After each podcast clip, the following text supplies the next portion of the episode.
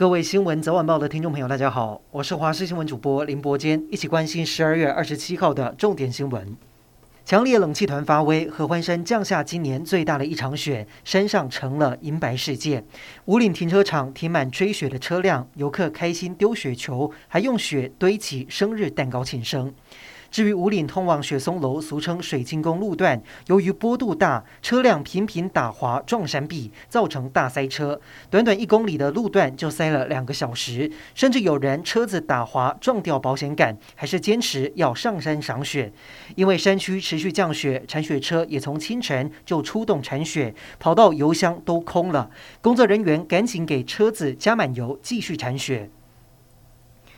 今天国内本土加零，但是新增十六例的境外移入，其中有十一人是突破性感染，而我国空手道代表团也增加一人染疫，目前一共累计十二人确诊。由于空手道染疫成员当中病毒量多寡不一，指挥中心研判可能是在当地比赛的相关场所感染，班机上交互感染的可能性比较低。另外这两天境外的案例在经过基因定序之后，再增加六例的 Omicron 境外移入，对此指挥中心宣布布。部一月四号开始，入境旅客从提供三天内 PCR 阴性报告改为两天内，同时全国二级警戒要延长到明年的一月十号。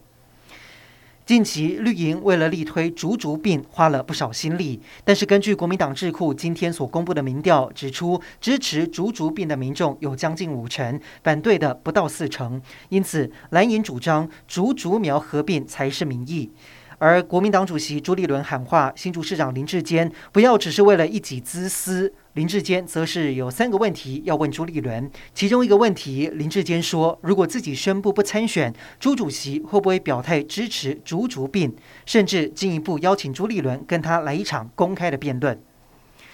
台中第二选区立委补选，国民党候选人严宽恒被民进党爆料，家族在龙井和沙鹿国有地上违规扩建千坪庄园。严宽恒强调，一切都是依规定办理，而区公所随后也前往勘查，并且拍照交由都发局来鉴定。至于副总统赖清德前一天为民进党的候选人林静怡站台的时候，高喊搬走消波块，被影射的严宽恒听到之后，笑着回答：“大家都是网军的受害者，何必苦苦相逼？”尼加拉瓜在十二月初跟我国断交之后，现在又出招。根据当地新闻报的报道，尼加拉瓜没收我国捐赠给教会的外管资产，并且移交给中国。对此，我国外交部在今天表示，中国共产党政权无权干涉台湾的涉外事务，更无权继承台湾的国有财产。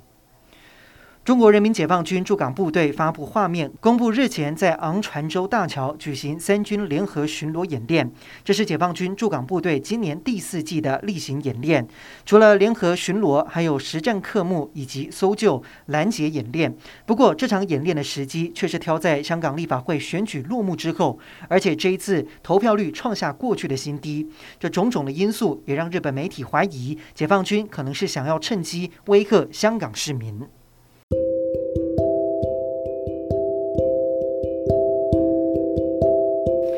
以上就是这一节的新闻内容，感谢您的收听，我们再会。